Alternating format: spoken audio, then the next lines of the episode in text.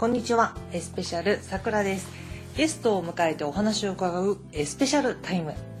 今回も心も代表臼井純子さんに伺ったお話の続きお伝えします。ファッションケアニックそして宅配のファッションケア心ものことをあのそもそもどうして伝えたいかというとですねニックから生まれた心もでその母体である70年続くニックがすでに何て言うんですかね一つのあの意識として人格を持ってるなと思うからなんですね。これはあの SF とかじゃなくてあの小説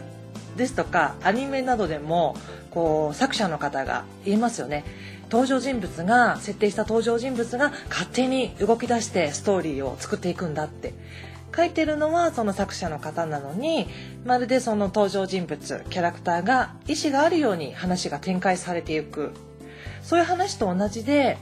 えー、臼井さんのおじい様が作り上げてお父様が大きく、ね、13店舗を展開していき、えー、今の社長のお兄様が磨き上げていったこのニックという精神はですねもう本当に社員の方にしっかりと浸透していてそれぞれお一人お一人がニックらしさをもう心にねしっかり持ってさらにその人らしく表現しているというお店なんですね。そのニック自体に心があるんですよ。それはなぜかというとやっぱりしっかりと会社全体組織全体でどうありたいかどういう存在でいたいかを毎回毎回しっかりと確認し合ってシェアし合ってつながっているからだと思うんですよね。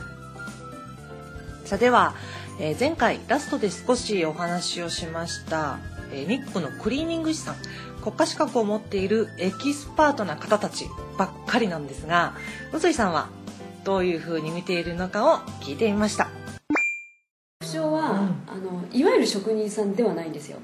みんながファッションを楽しんでるんですよ。なので流行にも敏感だし自分たちもそういうものを取り入れながらファッションを楽しんでるクリーニング師さんが？うんそうですそうです、なのであのそういう時代の流行の流行りだとか特徴も分かりながらあお洋服のね。そうそうです、なおかつ目利き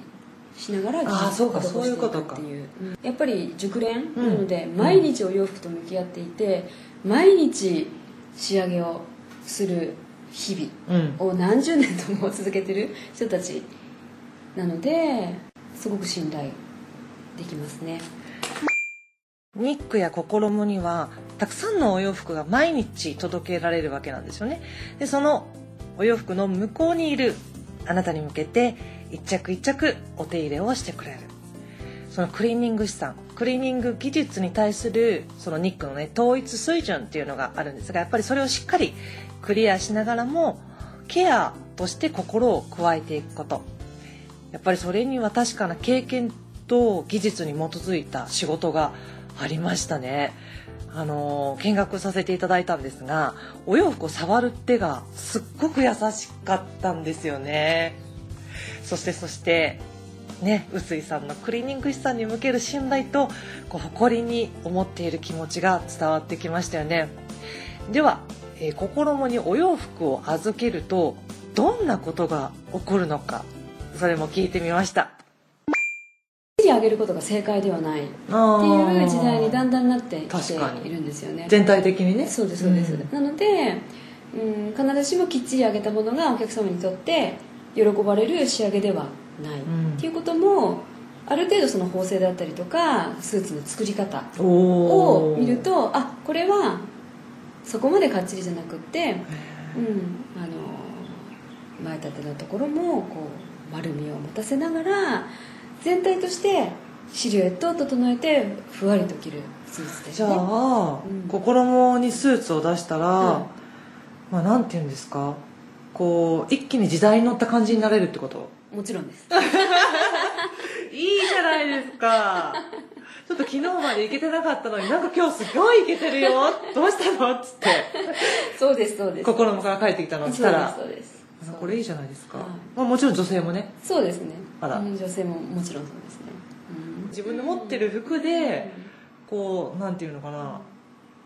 自分の価値が上がる、そうですね。うん、うん、あの押し上げによって、うん。そのお洋服の品位が高くなる。あら。みたいなことはあだります、から雅な言葉が出てきました。品位が上がる。すごい。まあでもそこまで自信を持って。持ってますね、うん。はいおすすめしてる。おすすめできますね。おしゃれになったり垢抜けたりこうね品を上げるって難しいと思ってたんですけど結構簡単でしたね。心棒に出せばいい。それだけ。まあでもあのこれだけ自信を持える持って言えるっていうのはやっぱりねすごいですね。臼井さんの声変わっていたの分かりましたか？これだけのやっぱり自信があるんですよね。えーまあ、今日はちょっと精神的な話というか、まあ、あの組織が持っている心っていうのは必ずあると思うんですけどそういった話が多かったかなと思うんですがでもやっぱりここが大切なんですよね。心もはファッションケアを大切にしています。心を大切にしています。さあもうもっとねいろいろ臼井さんにお話を伺っていきたいんですが、え次は臼井さんとの対談としてこのポッドキャストでお届けできると思います。私もそれをとても楽しみにいろいろ考えています、